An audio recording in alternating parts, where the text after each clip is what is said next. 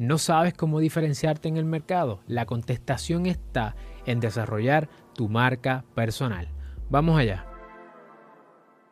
Saludos familia, yo soy el licenciado Alexiomar Rodríguez y mi misión es ayudarte a ti, estudiante de derecho, abogada, abogado, a lanzar una práctica que tenga un propósito, que te apasione y que sobre todo que sea rentable. Por eso todos los martes hablamos sobre los aspectos de negocio en la industria legal. Si es la primera vez que nos conocemos, te invito a que le des like a este video, que te suscribas a nuestro canal y le des a la campana para que no te pierdas ni un solo episodio. Y si nos estás escuchando en formato podcast, síguenos, ve a Apple Podcast y déjanos un review con 5 estrellas que lo vamos a leer en los próximos episodios. Es cierto, a veces es difícil diferenciar entre un abogado, otro abogado, una abogada, un bufete. ¿Cómo el cliente sabe que eres tú? Que tú eres la persona que tienes la contestación o la solución a su problema legal. Pues la clave está en desarrollar una marca personal. Según Cynthia Johnson en su libro Platform, The Art and Science of Personal Branding, ella describe la marca personal con los siguientes cuatro elementos. Lo primero es personal proof. Lo segundo, social proof. Tercero, recognition. Y cuarto, asociación. Ella dice, y cito, However, you cannot successfully achieve any of these objectives without clear direction, planning and goals. ¿Qué quiere decir esto? Pues vamos a dividir los cuatro elementos y vamos a ver cómo ellos funcionan. El primer elemento es personal proof. Personal proof son esas cosas por las cuales tú has pasado que te permiten tener certeza o estar confiada o confiado, tener eh, la capacidad o la seguridad de tú ir por tu próxima meta. Tú eres abogada, tú eres abogado, eres estudiante de derecho. Tú no llegaste aquí este, de la nada. Tú llevas toda tu vida trabajando para llegar a este momento. Fuiste a la escuela, sacaste buenas notas, fuiste a la universidad sacaste buenas notas también allí, hiciste otras actividades, te desarrollaste en distintos ambientes, desarrollaste unas experiencias, adquiriste una educación, lograste unas metas y todo eso como suma es lo que hace que hoy tú puedas mirar hacia el futuro y decir, yo voy a conquistar mi próxima meta. Eso te da a ti el personal proof. Es esa prueba que tú mismo necesitas para ir hacia adelante. Número dos está el social proof. Es la prueba que otras personas necesitan para creer que tú eres capaz de conquistar esa meta. A lo mejor esa meta es solucionarles un problema. A lo mejor esa meta es cerrar un negocio redactar un contrato, hacer la solicitud, litigar un pleito. Dependiendo de dónde tú estés, el social proof es lo que hace que otras personas crean en ti.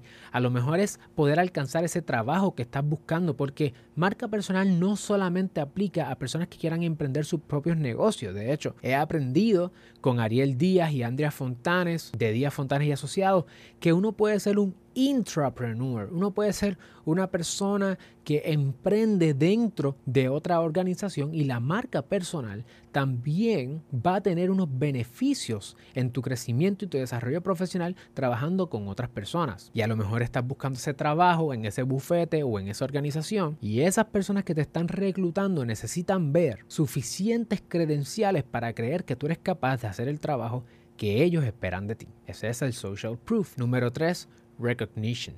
¿Cuáles son los awards, los premios que te has ganado? Eres, fuiste magna cum laude, fuiste cum laude, summa cum laude, valedictorian. ¿Cuáles son esos premios? ¿Te reconocieron como un líder, como una líder? ¿Te desempeñaste en algún rol específico? Y esos reconocimientos de otras personas, de otras organizaciones, también son relevantes o pintan el color final de lo que será tu personal brand. Y número cuatro, asociación a base de las personas con las que tú te rodeas, cuál es tu network, quiénes son las personas con las cuales tú haces negocio, a qué organizaciones tú perteneces, cuál es tu expertise, con qué otras marcas o con qué otras personas la gente te asocia. Todas estas cosas son sumamente importantes. ¿Qué misión, qué visión tú apoyas? ¿Qué cosmovisión tú tienes como persona, como individuo? Estos cuatro elementos que todos tenemos, estemos conscientes o no, te van a ayudar a darle ese color final a tu marca personal. Y la razón por la cual tú necesitas estar consciente sobre la marca personal es porque todos la tenemos. Todos tenemos una marca personal, en la profesión se le conoce como reputación. Entonces, si tú no estás en control de tu reputación, si tú no estás en control de la narrativa, si tú no estás en control de tu propia marca personal, otras personas, otros elementos la controlan por ti. Y hoy es el día, hoy es el momento específico para que tú tomes control de la narrativa. Que las redes sociales, la información que esté ahí, sea información que tú estés consciente de que existe. Que la página web tenga coherencia al mensaje que tú estás dando. Que tu página de LinkedIn refleje tus experiencias, tus reconocimientos por otras personas, tus asociaciones, tus credenciales, tu expertise. Que no haya duda en el Internet, que no haya duda entre las personas con las que tú te rodeas que tú representas unos valores y unos principios, un expertise. Eso es la marca personal. Lo que pasa es que todos esos elementos que muchas veces hay que reflexionar sobre ellos, hay que preguntarle a otras personas que ven en nosotros, se lo llevamos a un diseñador gráfico, a una diseñadora, y esa persona va a hacer una representación visual de quién tú eres de esos elementos o de quién tú quieres que las personas te perciban. Todo esto va a tener consecuencias directas en cómo las personas deciden hacer negocios contigo. Por eso es que como todos somos distintos, si ninguno está pendiente a copiarse de otro, vamos a poder todos tener nuestra propia distintividad y poder apelar a mercados distintos a personas distintas. Si te gustan los perros, vas a traer a personas que son pet lovers. Si te gusta la playa, vas a traer personas que quizás son activas en su vida. Si eres creyente, vas a traer personas del sector cristiano. Y así sucesivamente.